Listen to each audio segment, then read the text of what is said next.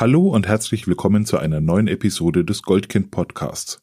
Mein Name ist Alexander Nusselt und ich spreche heute mit Dr. Carlotta Welding über das Thema Emotionen in Familien und was es für Kinder bedeutet, wenn Eltern nicht mit ihren Emotionen umgehen können oder sogar gefühlsblind sind.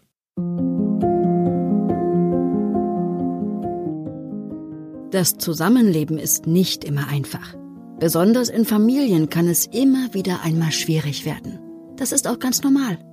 Im Goldkind-Podcast finden wir mit euch gemeinsam heraus, ab wann es nicht mehr in Ordnung ist, wann Grenzen überschritten werden und wie man sich in solchen Situationen helfen kann. Frau Dr. Welding, schön, dass Sie heute bei uns sind und dass wir uns heute über ein Thema unterhalten, über das viel gesprochen wird und so unterschiedliche Vorstellungen vorherrschen. Würden Sie sich unseren Hörerinnen vielleicht ganz kurz selbst vorstellen? Ja, hallo, ich bin Carlotta Welding. Ich bin promovierte Emotionswissenschaftlerin und arbeite allerdings seit äh, einigen Jahren nicht mehr äh, im universitären Bereich, sondern bin als Emotionscoach in Berlin tätig und äh, habe ein ja ein ganz besonderes Augenmerk äh, auch durch meine Promotion auf dem Thema Gefühlsblindheit beziehungsweise Alexithymie, wie das Fachwort heißt. Mhm. Jetzt sprechen wir bei uns im Podcast gerade hier äh, für, für Goldkind oft über das Thema, wie, wie Eltern und, und Kinder miteinander umgehen. Wir sprechen oft über, über die fehlende Empathie oder auch den, den, den fehlenden Bezug, die fehlende Liebe, die, die in, in Familien vorherrscht. Sie sprechen einen Aspekt an Gefühlsblindheit. Mhm. Was genau können wir unter Gefühlsblindheit eigentlich verstehen? Also Gefühlsblindheit ist ein Persönlichkeitsmerkmal. Das sage ich deshalb, weil es bedeutet, dass es keine Krankheit ist. Es ist keine äh, pathologische Dimension. Es ist einfach erstmal nur ein Persönlichkeitsmerkmal, so wie extrovertiert oder introvertiert. Ähm, und gefühlsblinde Menschen haben große Schwierigkeiten, ihre eigenen Gefühle zu erkennen ähm, ihre eigenen Gefühle auszudrücken und auch Gefühle bei anderen zu erkennen und zu lesen. Das heißt, sie, das, also das kann sich darin beispielsweise äußern, dass sie Gefühle mit körperlichen Wahrnehmungen verwechseln. Also Bauchschmerzen beispielsweise äh, werden dann fälschlicherweise beispielsweise als Gefühl genannt, obwohl es eigentlich nichts Körperliches, äh, aus dem körperlichen Spektrum äh, kommt. Und gefühlsblinde Menschen im elterlichen Kontext, also als Eltern, natürlich ein ganz spezielles Thema, weil erstens Gefühlsblindheit total verbreitet ist. Also ungefähr zehn Prozent unserer westlichen Bevölkerung gilt als gefühlsblind. Das ist eine ganz gut gesicherte Zahl. Und wenn solche Menschen Eltern sind, dann stellt man sich natürlich die Frage, wie gehen Eltern gefühlsblinde Eltern mit den äh, ja intensiven Emotionen ihrer Kinder um. Können die das überhaupt? Man muss sich das so ein bisschen so vorstellen, dass ein gefühlsblinder Mensch, wenn der konfrontiert ist mit einem großen emotionalen äh, Ausdruck, ob das jetzt von einem Kind ist oder von, von seinem Partner oder wie auch immer, ist es hauptsächlich so Irritation bis Verwunderung und so ein bisschen so, ich verstehe nur Bahnhof, so was ist denn da gerade los? Das ist nicht ähm, unbedingt bedrohlich, ja, es ist nicht so, ich habe da tierisch Angst vor und ich meide das oder so, es ist aber äh, ein großes Unverständnis ebenso wie von jemandem, der die Sprache des anderen nicht spricht und der andere hat gerade einen großen Ausbruch in seiner eigenen Sprache und der andere versteht sie nicht. Also es ist wirklich eher ähm, ich mir vorstellen, dass auf diesem Kanal einfach nicht dargestellt wird bei dem gefühlsblinden Menschen. Also wir sprechen jetzt natürlich von einem sehr prototypischen, sehr deutlich gefühlsblinden Menschen. Es gibt natürlich da auch graduelle Abstufungen. Ne? Es gibt Menschen, die fallen da vielleicht von den Tests her in, das, in den Bereich gefühlsblind, sind das aber nur relativ leicht, so dass man das kaum vielleicht merkt. Ne? Aber jemand, der jetzt wirklich ausgeprägt gefühlsblind ist, der kann sich das einfach nicht so richtig zusammenreimen. Was ist denn da jetzt los? Warum dieser große Ausbruch? Ne? Der merkt natürlich, da ist irgendwas los. Und ein gefühlsblinder Mensch versteht auch, dass wenn aus einem Auge Tränen laufen, dass dieser Mensch, der Besitzer der Augen wahrscheinlich traurig ist. Ja, die sind nicht sind keine äh, Mr. Spocks äh, keine Psychopathen, die verstehen das schon alles, ne, kognitiv. Aber ähm, ob sie sich da jetzt so reinversetzen können, beziehungsweise wirklich so nachempfinden, warum ist diese Traurigkeit da oder was auch immer, diese Wut, das ist, das ist nochmal eine andere Frage. Ne? Das heißt, wir sprechen jetzt nicht von den Menschen oder auch von den Elternhäusern, die jetzt irgendwie auch versuchen, sich immer unter Kontrolle zu halten, unheimlich drauf schauen, wie man selbst nach außen auch wirkt. Das ist ja auch oft, oft so ein Thema, so die Frage, ne, also was für, was will eine Familie nach außen für ein Bild darstellen? Wir haben uns unter Kontrolle. Von denen sprechen wir jetzt gar nicht, sondern wir sprechen wirklich von Menschen, die das überhaupt nicht nachfühlen können, was da eigentlich gerade passiert also ja, so diese Frage von, was kann ich nach außen zeigen von dem, was in mir eigentlich los ist, ne? das haben Sie ja so ein bisschen angesprochen. Also nach außen im Sinne von meinen Familienmitgliedern, aber erst recht vielleicht meinen Nachbarn oder Kollegen und so weiter. Ähm, das ist nochmal ein anderes ähm, Feld. Das hat natürlich auch mit äh, emotionalen Schieflagen, würde ich mal sagen, zu tun. Natürlich auch idealerweise was, was man übereinbekommt halbwegs. Ähm, aber das ist nicht unbedingt ein Problem, was gefühlsblinde Menschen stark beschäftigt. Ähm, mm, man kann sich das so ein bisschen so vorstellen, dass ein gefühlsblinder Mensch durch die Gegend läuft und ähm, Menschen, die nicht gefühlsblind sind oder vielleicht sogar besonders emotional sind, als einfach so als so hysterisch bis dievenhaft oder Temperamentsbomben irgendwie wahrnimmt, bei denen irgendwie ständig irgendwie äh, Balken hoch, Balken wieder total runter und Achterbahnfahrten und bei einem emotionalen Menschen ist es alles relativ eingepegelt auf einem Niveau gleichbleibend. Okay, wenn wir jetzt praktisch mal wieder in die Familie schauen und sagen, wir, wir stellen uns jetzt mal so Eltern vor, die vielleicht eher gefühlsblind sind. Wenn wir an kleine Kinder denken, also gerade so an das Säuglingsalter, die ja oft eben ihre, ja, ihre Bedürfnisse ja nicht, nicht verbalisieren können, sondern sich ja irgendwie bemerkbar machen müssen, um zu zeigen, mhm. ich habe Hunger, ich habe Durst oder mir fehlt irgendwas, mir fehlt körperliche Nähe oder oder oder. Wie gehen denn gefühlsblende Menschen eigentlich damit um? Also genau, ein Baby hat ja nur das Schreien, ne? Und es schreit halt bei allen Bedürfnissen. Und ein gefühlsblinder Mensch, der, der hört das Schreien und der versteht auch das Schreien und der fühlt sich auch äh, appelliert ja, durch das Schreien. Ist jetzt nicht so, dass er das Baby einfach links in der Ecke liegen lässt, wenn er schreit, natürlich nicht. Aber es äh, wäre zum Beispiel vorstellbar, also ohne das jetzt allzu sehr zu pauschalisieren, ja, aber dass es so in die Richtung geht, dass der gefühlsblinde Mensch eben die Bedürfnisse, die für ihn nachvollziehbar sind, das heißt Bedürfnis nach äh, Trinken zum Beispiel, ja, oder Bedürfnis nach einer frischen Windel, dass er die ähm, auf dem Schirm hat und äh, versucht, dem zu erfüllen, ja, diesen Bedürfnissen nachzugehen. Aber beispielsweise Bedürfnisse, die emotionaler Natur sind, also Nähebedürfnis, ja, oder auch vielleicht die, das, die Bedürfnis nach Beruhigung, eine ruhige Stimme, ja, die vielleicht weniger auf dem Schirm hat und das eben auch weniger anbietet klingt sehr mechanisch. Also es klingt fast ein bisschen so wie so, also ich stelle mir das jetzt gerade mal so vor, das wie so ein Roboter, der auf irgendein Signal weiß, ihr, aha, es schreit, hat Durst und jetzt reiche ich die Flasche hin oder so. Also, also das mhm. so, so, so wirkt es gerade ein bisschen auf mich, als, als wäre der mechanische Ablauf, der würde schon funktionieren. Mhm, mhm. Ja, also es ist äh, nicht, nicht vollkommen zufällig, dass, dass man eine, äh, beziehungsweise diese prototyp prototypischste Ausprägung von Gefühlsblindheit auch den Robotertyp nennt, weil sie gerade Roboter oder mechanisch oder so nannten. Deshalb äh, komme ich da gerade drauf. Ja, und die Sache ist natürlich, äh, also letztlich, das ist jetzt, da müsste man sich auch mal dann Studien äh, zu angucken oder entwickeln und durchführen, wie das tatsächlich so im im Mikrokosmos ist, ja, zwischen einer gefühlsblinden Bezugsperson und dem Baby, also wie Interaktionen wirklich aussehen. Ich bin da jetzt gar nicht sicher, wie die Studienlage im Moment äh, ist, aber ich weiß, dass es Studien in anderen Bereichen gibt zwischen genau, also Mutter beziehungsweise auch andere Bezugspersonen, äh, üblicherweise nun mal in den ersten Lebensmonaten eben die Mutter, Mutter-Kind-Interaktion bei äh, Menschen, aber eben auch bei beispielsweise Primaten oder so. Das müsste man sich natürlich mal angucken. Das ist wahnsinnig interessant.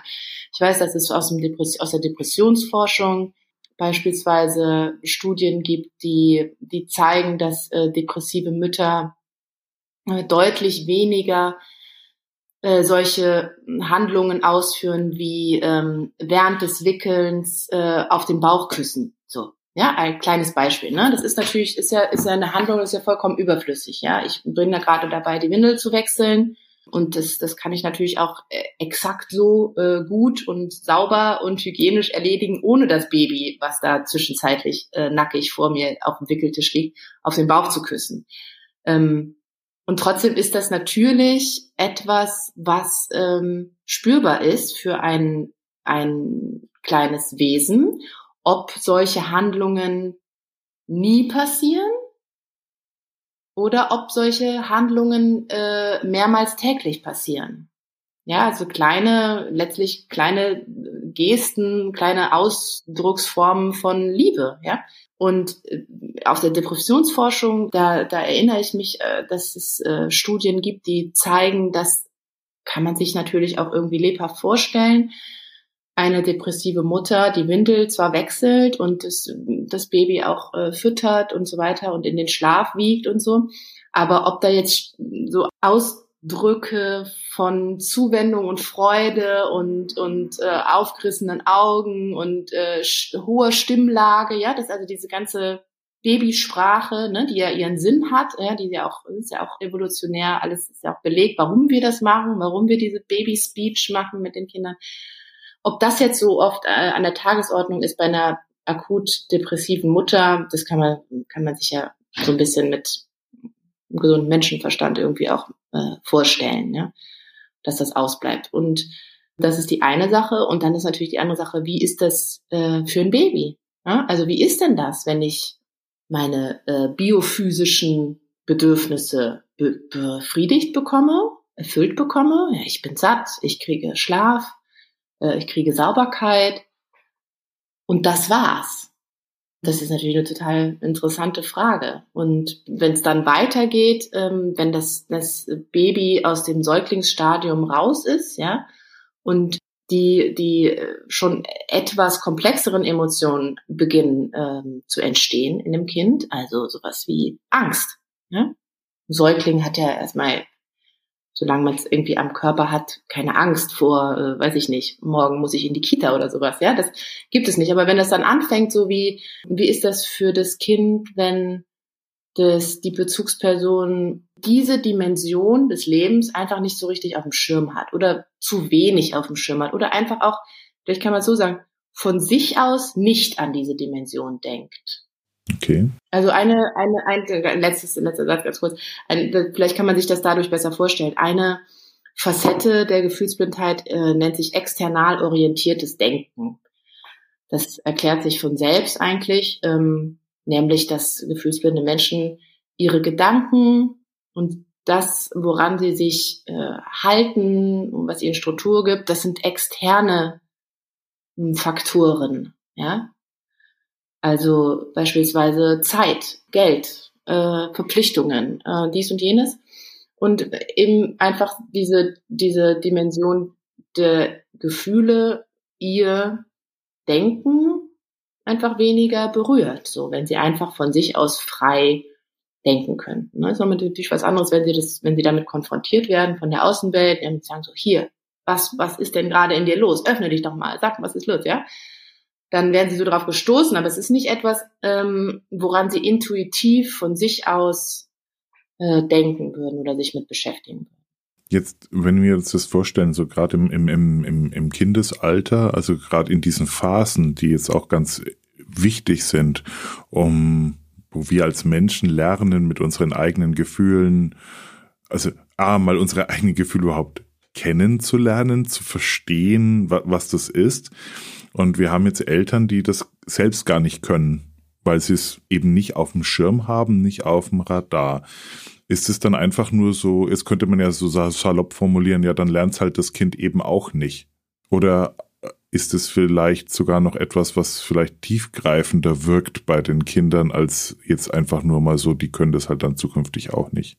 Naja, also es ist insofern, wirkt es bei jedem relativ tief, ähm, wenn man das nicht gelernt hat. weil Gefühlsblindheit zwar ein Persönlichkeitsmerkmal ist, so wie extrovertiert sein oder introvertiert sein, aber ähm, ein Risikofaktor für psychische Erkrankungen.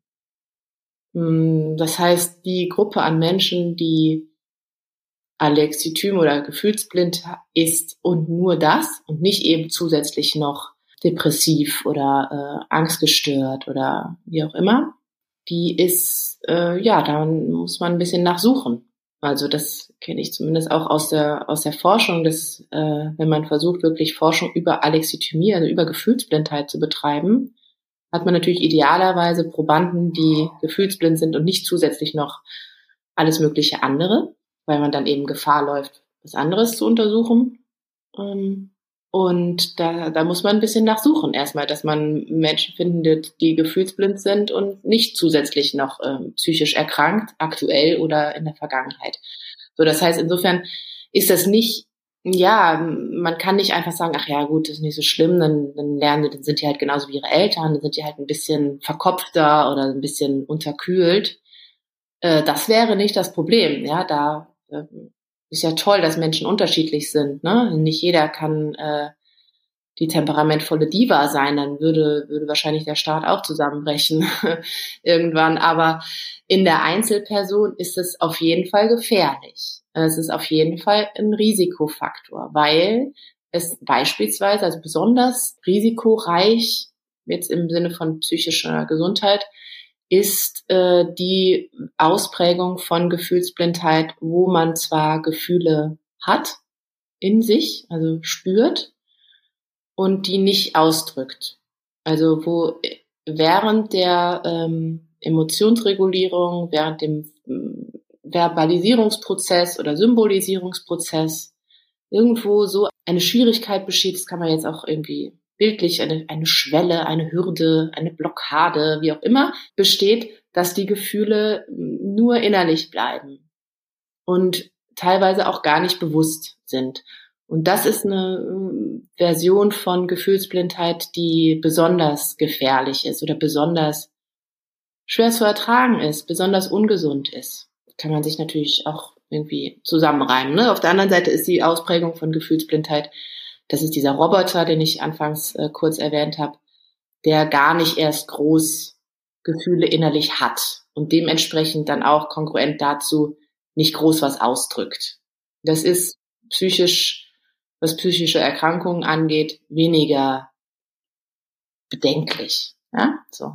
Wenn ich mir jetzt mal so in, in so eine Sache hineinfühle, also äh, in eine Sache, also in so einen Menschen hineinfühle. Also nehmen wir mal irgendwie das Gefühl Wut oder Traurigkeit, was ja oft einhergeht. Also jetzt ähm, vielleicht auch bei Männern auch so ein Thema ist. Ein Mann darf ja nicht traurig sein. Also wir bekommen das ja auch ähm, immer noch teilweise anerzogen. Ja, so wir lernen das ja. Ne? Indianer kennen keinen Schmerz und ähm, Jungs weinen nicht und und und und. Das heißt, wir lernen oftmals gar nicht mit Traurigkeit ähm, umzugehen, weil wir kein Ventil dafür uns zugestehen und eingestehen und kompensieren das dann vielleicht später und behalten das immer für uns und behalten das und dann kommt vielleicht irgendwie eine Wut und eine Frustration, eine Enttäuschung dazu. Und wir behalten das alles in uns. Ist es dann nicht auch irgendwie eine Frage der Zeit oder vielleicht andersrum gefragt, aber jemand, der fühlen kann, als ein Mensch, der etwas spürt, also im Gegenüber, der merkt es ja, dass bei diesem Menschen irgendwas innerlich nicht stimmt oder was, was heißt nicht stimmt, aber das was anderes ist, als der Mensch vielleicht nach außen vorzugeben scheint. Ist es, ist es das die Richtung, also über die wir hier sprechen, also diese vielleicht auch etwas, was bedrohlich wirkt dann von außen, weil man gar nicht weiß, was, wie dieser Mensch sich tatsächlich fühlt und was wirklich mit ihm los ist? Also das, was Sie jetzt zu Beginn angesprochen haben, das ist ja auch ein ganz interessanter, ähm, eine ganz interessante Dynamik, dieses ich kann beziehungsweise ich habe nicht gelernt, mir ist nicht gezeigt worden, wie ich das tun kann, äh, beispielsweise meine Traurigkeit auszudrücken und zu zeigen. Und das führt dann irgendwann dazu, dass ich, mh, hm, dass das in Wut oder Frustration oder sowas äh, mündet, hatten Sie gesagt. Ne? Und das ist so, sogenannte sekundäre Emotionen, von der man dann spricht, also diese Wut und diese Frustration.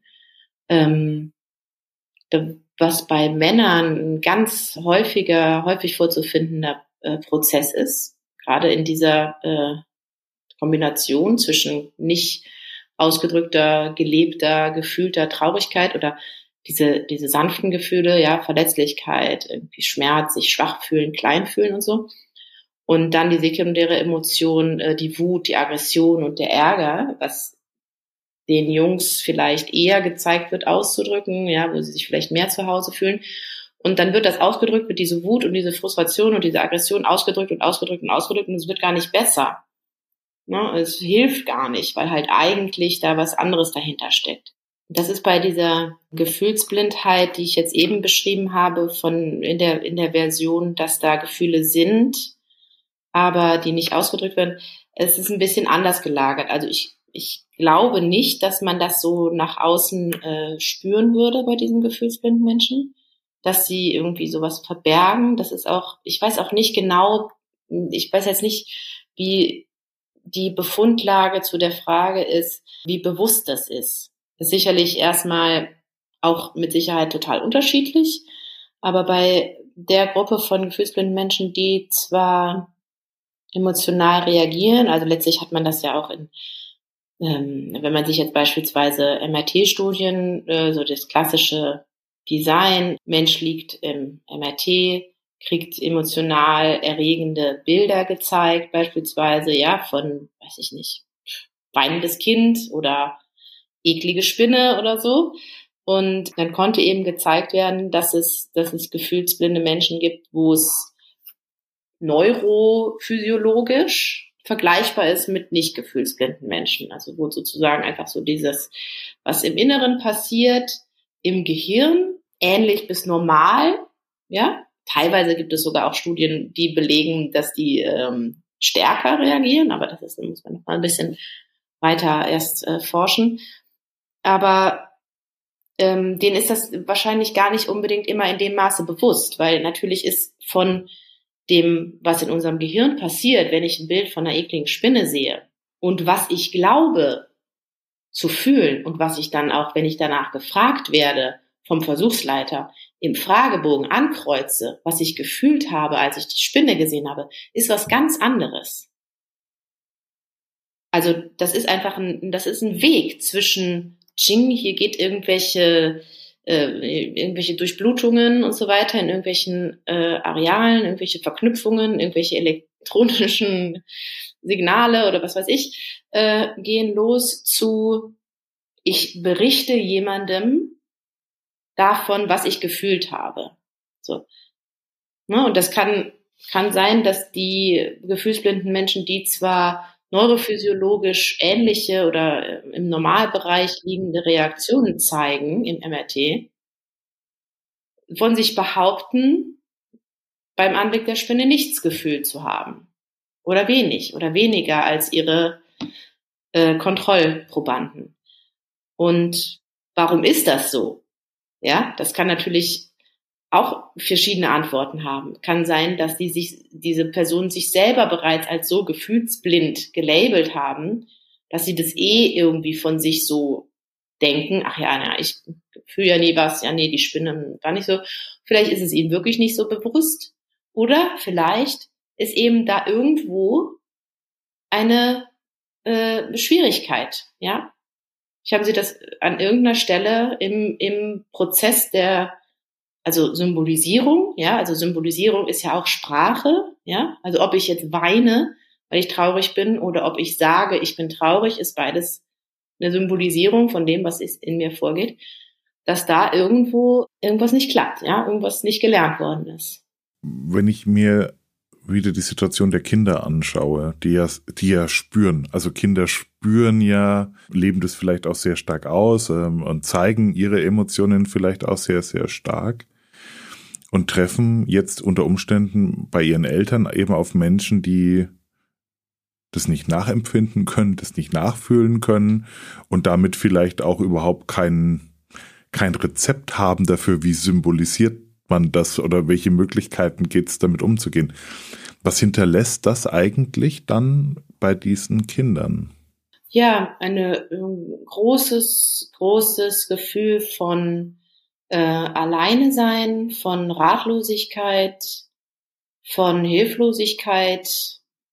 Ja, es ist so, dass es am Anfang, wenn das, wenn das Kind, ähm, also das sehr kleine Kind, ein, ein starkes Gefühl hat, ja, wir sprechen jetzt auch bevorzugt natürlich von negativen Gefühlen, weil die eher die sind, wo ich, ne, die zu Problemen später führen und wo ich auch Hilfe bei brauche. Wenn das Kind sich wahnsinnig freut, dann, ja, dann ist, ne, super. Ähm, aber wenn das Kind jetzt beispielsweise ähm, traurig ist, weil das Lieblingsspielzeug kaputt ist, dann ist es in den ersten, oder vielleicht ist das ein Beispiel, vielleicht ist es schlecht das Beispiel, weil das Kind dafür zu alt sein muss. Nicht so schlimm. Ich nehme jetzt einfach mal Traurigkeit, ja, wie auch immer ähm, dann ist es am Anfang so in den ersten, in der ganz frühen Zeit, dass die Emotionsregulierung über eine andere Person stattfindet. Das ist, nennt sich interpersonelle Emotionsregulierung. Das heißt, die Emotion, die das Kind hat, die kann das Kind selber nicht regulieren. Also ein Baby kann sich selber nicht regulieren. Deshalb ist es auch höchst bedenklich, wenn Menschen ähm, Babys Selbstständigkeit beibringen wollen, was ich immer wieder höre. Selbstständigkeit klingt so toll, ne? Das Kind muss mal selbstständig werden, das muss sich mal lernen, selber zu beruhigen. Nee, das kann, das geht nicht, das kann es nicht, ja. Ich lege das in sein Bettchen, dann muss es sich selber beruhigen, um Gottes Willen, ja. Also nicht, nicht bis zum gewissen Alter. Weil dies, die Emotionsregulierung, die muss diesen Prozess durchlaufen, dass das Baby spürt, meine Bezugsperson reguliert meine Gefühle. Ja, so, was macht denn meine Bezugsperson, wenn ich weine? So, sie nimmt mich auf den Arm, ähm, sie streichelt mich, sie spricht in einem beruhigenden Ton. So, sie hält mich so lange, bis ich mich beruhigt habe, bis mein Atmen, bis mein Atmen sich beruhigt hat. Vielleicht bietet sie mir irgendwie was zu trinken an. Vielleicht lenkt sie mich irgendwann ab. Vielleicht repariert sie das Spielzeug. Vielleicht hat sie äh, ein anderes Spielzeug, was gleich toll ist. Ja, vielleicht, wenn ich schon groß genug bin, sagt die Bezugsperson, ähm, hey, wir können mal hier bei Nachbarn fragen, die haben das gleiche Spielzeug, vielleicht können wir das, äh, vielleicht können wir tauschen gegen eins von uns, dann hast du es wieder. So, also Angebote, Lösungsangebote, konstruktiv damit umgehen. Wenn das Baby oder das kleine Kind das lang genug erlebt hat, dann kann es irgendwann intrapersonelle Re Emotionsregulierung betreiben, also intra, in sich selbst.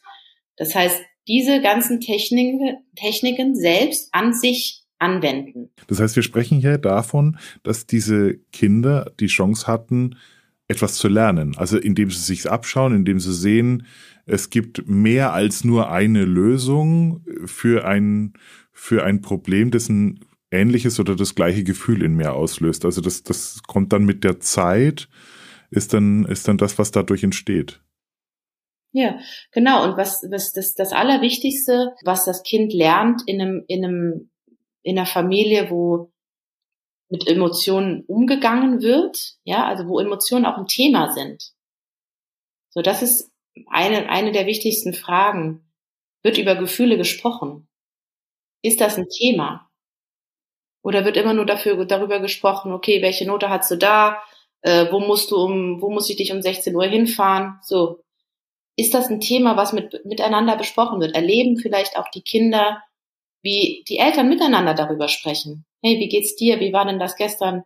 Ähm, komm her, komm, ich äh, brauchst du eine brauchst du eine Nackenmassage? Wie wie hast du geschlafen? Wie geht's dir? Hast du Angst vor morgen? Bist du auch, so? Ist das ein Thema? Ist das ein Gesprächsthema oder wird immer nur darüber gesprochen, wer was gleich machen muss, äh, wer aufgeräumt hat, wer was weiß ich ja, wie viel Taschengeld es gibt? Und was das Kind eben erlebt, außer also in einer Familie, wo Emotionen Thema sind, sollte es idealerweise erleben, dass äh, seine Gefühle ernst genommen werden, wichtig genommen werden und sich darum gekümmert wird.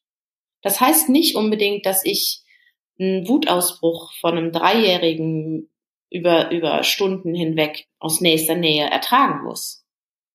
Ich kann nämlich auch, und das ist genauso wichtig, dem Kind meine Gefühle zeigen kann dem Kind sagen, okay, ich verstehe, du bist jetzt wahnsinnig wütend wegen XY und ich kann gerne dich versuchen zu beruhigen. Du kannst gerne in meinen Arm kommen oder wir gucken, ob es vielleicht eine andere die Idee gibt. Oder ich gebe dir hier ein Kissen und du verklopst das jetzt erstmal so richtig, bis es dir besser geht. Aber was nicht geht, ist, dass du mir jetzt noch eine weitere halbe Stunde aus zehn Zentimeter Entfernung ins Ohr schreist. Weil hier ist jetzt meine Grenze und ich krieg davon Kopfschmerzen und ich möchte das jetzt nicht länger.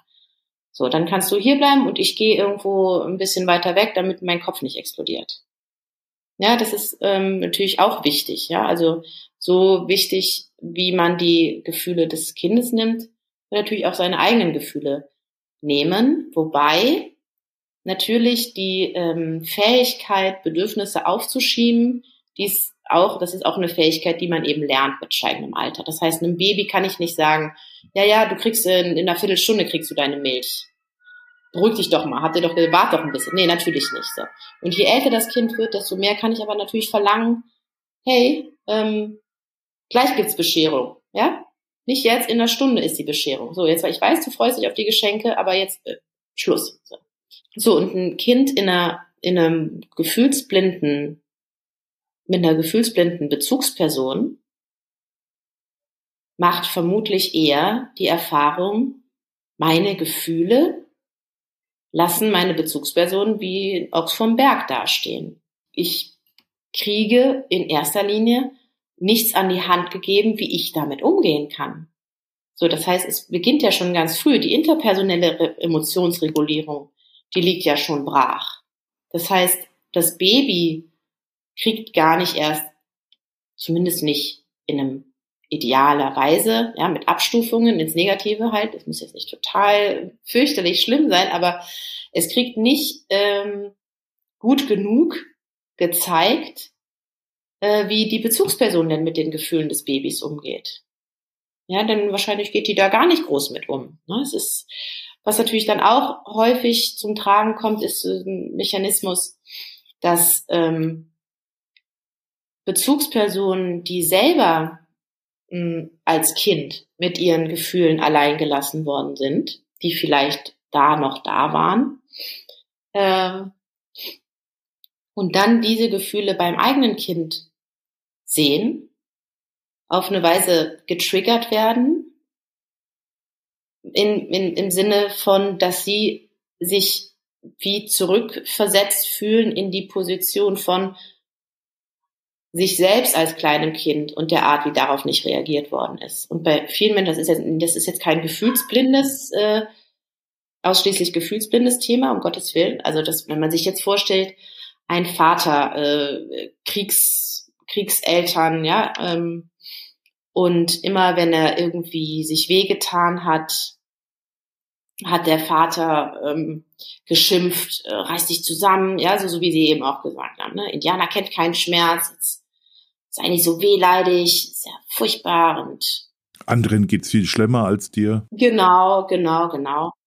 So, und wenn dieser Vater irgendwann einen kleinen Sohn hat, der fürchterlich weint, dann fällt es diesem Vater vielleicht auch schwer, das zuzulassen, dieses Weinen, weil er selber auch nicht weinen durfte damals. Der übliche Mechanismus ist dann, dass der Vater seinem eigenen Kind das Weinen auch verbietet. Das heißt, ja, das, ist ein erlerntes, das ist eigentlich ein erlerntes Verhalten. Ja, das ist ein erlerntes Verhalten. Genau, das, genau, das ist ja fast, also sehr vieles zumindest, aber eben gepaart mit äh, mit diesem eigentlichen Schmerz, der dahinter steht. Das heißt, es ist nicht unbedingt ein, ich finde Weinen schlecht. Ich habe mich, ich habe, ich habe viel gelesen über Weinen. Ich habe mich dafür entschieden, dass ich Weinen schlecht finde. Deshalb verbiete ich meinem Kind das Weinen. Ja, ich habe dafür auch eine ähm, sehr reiche äh, Faktenevidenz äh, ähm, an der Seite liegen, falls jemand fragt. Nee, so ist es ja nicht. Sondern es ist so, ich sehe meinen eigenen Sohn weinen und denke unbewusst wahrscheinlich mehr, daran so, wow, wie oft hätte ich eigentlich weinen wollen in meiner Kindheit und durfte es nicht. Ja, und wenn mein Kind jetzt anfängt zu weinen, dann kann, das kann, das halte ich nicht aus. Weil dann meine, weil dann meine eigenen Tränen aus meiner Kindheit hochkommen und das kann, ich weiß nicht, wie ich damit umgehen soll. So. Also das ist ein, ein, ein, ein etwas ähm, ein, tieferer und vor allem sehr schmerzhafter, unbewusster Prozess, der dahinter liegt. Ne? Es ist nicht nur einfach, ich habe nicht gelernt, also ich beziehungsweise ich habe gelernt, dass man Weinen äh, verbietet und deshalb mache ich das jetzt weiter so. Ne? Das ist ein bisschen, bisschen mehr als das. Können wir das, also können Menschen, die gefühlsblind sind oder, oder können die das später noch lernen? Also, oder geht das überhaupt? Das ist ähm, eine Frage, mit der ich mich äh, beruflich fast täglich beschäftige, wenn Menschen zu mir kommen, die äh, gefühlsblind sind oder von sich glauben, gefühlsblind zu sein oder das von jemand anderem diagnostiziert bekommen haben. Die, die Therapie oder Trainingsmodelle oder so, die sind alle noch relativ jung. Also das ist, das hat erst vor, naja, wann hat das angefangen? Ich schätze mal, also unter 20 Jahre, vielleicht so 10 bis 15 Jahren hat es so angefangen. Erste Forschungen zu geben, wie man denn jetzt damit umgehen kann, ja, also wie man mit Menschen, die gefühlsblind sind und sich ändern wollen, weil wahrscheinlich die große Masse an gefühlsblinden Menschen da nicht unbedingt was dran ändern möchte und dann, ne, weiß man ja, braucht man ach, gar nicht erst irgendwas versuchen. Aber es gibt natürlich gefühlsblinde Menschen, die was ändern wollen, warum auch immer, aus den verschiedensten Motivationen heraus. Äh, was macht man mit denen? Und es gibt auf jeden Fall inzwischen ganz gute ähm, Ansätze. Also ich, der, der erste Vorreiter in die Richtung, das ähm, ist ein amerikanischer Psychologe, der hat ganz viel mit äh, Schreiben gearbeitet. So ganz grob. Also geht es eben darum, über das äh, Verschriftlichen der Gedanken und Gefühle da einen Zugang zu finden und das regelmäßig täglich oder wie auch immer. Der hat da ganz gute Ergebnisse erzielt. Das ist mit Sicherheit nicht das Ende der Fahnenstange. Da kann man sicher auch noch mehr machen. Und ich würde natürlich meinen, meinen Job nicht machen, wenn ich nicht denken würde, dass man da was machen kann. Ein Persönlichkeitsmerkmal ist zwar etwas, was so steht's im Buche, ähm, unveränderlich ist, ja. Hm und trotzdem kann man natürlich kleine ähm, Lerneffekte erzielen und kleine Änderungen einführen. Das, ein gefühlsblinder Mensch wird nie das Gegenteil. Der wird nie total sensibel, total einfühlsam, total feinfühlig, total explosiv, total spontan und temperamentsvoll werden. Das daran glaube ich nicht, aber das ist ja auch eigentlich gar nicht unbedingt erwünscht. Ja, also das wer will das schon? Er selbst nicht, sein Umfeld wahrscheinlich auch nicht. Äh, es geht aber halt darum, dass man, wenn der Leidensdruck da ist, so, und der Leidensdruck ist bei Menschen, die zu mir kommen, ja da, sonst würden die nicht kommen, dass man den äh, lindern kann. Und das glaube ich schon, dass man das kann. Jetzt vielleicht noch so eine, eine, eine abschließende Frage auch hinsichtlich ähm, dem Thema der Kinder und Jugendlichen, wenn, wenn man also jetzt vielleicht selbst in seinem eigenen Umkreis sieht, da, da gibt's Familien, da tun sich die Eltern unheimlich schwer zu verstehen, was mit Kindern los ist oder, oder wie auch immer. Gibt es irgendetwas, was man den Kindern und den Jugendlichen anbieten kann, um das zu unterstützen? Man kann natürlich von außen schlecht in eine Familie irgendwie eingreifen und das ist ja auch das würde ich jetzt gar nicht raten. Aber wenn das, wenn das Verhältnis zu dem betroffenen Kind oder dem betroffenen Jugendlichen besteht, also wenn man mh, hm, sich halbwegs nah ist, also wenn man jetzt ein Freund ist oder ein befreundeter Nachbar oder wie auch immer, ähm, einladen, über Gefühle zu sprechen. Fragen, also ernsthaft fragen, wie es geht. Und auch ein bisschen, weil wenn man fragt, na, wie geht's, dann sagt der andere wahrscheinlich sowieso, ja gut, und dir aber äh, konkreter fragen, ja, also mehr Einladungen geben, ja, konkret fragen, hier, du hast doch jetzt die Schule gewechselt, wie fühlst du dich denn eigentlich? Wie ist denn dein neuer Lehrer? Hast du Freunde gefunden? Freust du dich morgens, wenn du aufwachst, auf die Schule zu, äh, zur Schule zu gehen? Vermisst du deine alten Mitschüler? Also so konkret wie möglich Interesse zeigen an den, an den Gefühlen des anderen. Na klar drüber sprechen, zuzuhören, nicht zu bewerten. Ich glaube, das ist wahrscheinlich eine, der, eine der, der wichtigsten Themen dabei, gerade als Außenstehende, eben das nicht zu bewerten und es auch nicht verändern zu wollen. Absolut, ja. Sondern einfach nur sein lassen zu dürfen. Nee, das kann man als Außenstehender nicht. Aber trotzdem, also es geht nicht darum, die Eltern als Außenstehender jetzt irgendwie zu beurteilen, zu verurteilen, zu verändern. Ne? Das Also gefühlsblinde Menschen haben auch statistisch gesehen wahnsinnig viele tolle Eigenschaften. Ja, die sind zum Beispiel so im, im Schnitt sehr verlässlich, sehr loyal, sehr treu, sehr zuverlässig, sehr gewissenhaft. Und auch ganz viele Eigenschaften, die für Kinder toll sind. Ne? Das heißt, wenn man von außen besser drauf guckt und das irgendwie konstatiert, geht es nicht darum, das irgendwie, ja, so zu beäugen, irgendwie so kritisch da so reinzugrätschen oder so, aber dem betroffenen Kind oder dem Jugendlichen zeigen, kann sein, dass seine Eltern damit vielleicht nicht so gut umgehen können, aber es gibt Menschen, die interessieren sich für deine Gefühle. Ist mit Sicherheit eine schöne Erfahrung. Frau Dr. Welding, vielen herzlichen Dank für das Gespräch und äh, für den doch aufschlussreichen Kontext, wie, wie weit das Thema Gefühle und Emotionen auch auf unsere Entwicklung Auswirkungen hat. Sehr gerne, hat mich gefreut.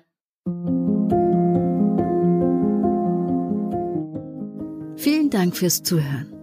Wenn dir diese Episode des Goldkind Podcasts gefallen hat, folge uns bei Spotify, Apple Podcasts oder wo auch immer du gerne Podcasts hörst. Unter goldkind-stiftung.com findest du weitere Informationen und hilfreiche Tipps und Tricks für die herausforderndsten Situationen des Zusammenlebens.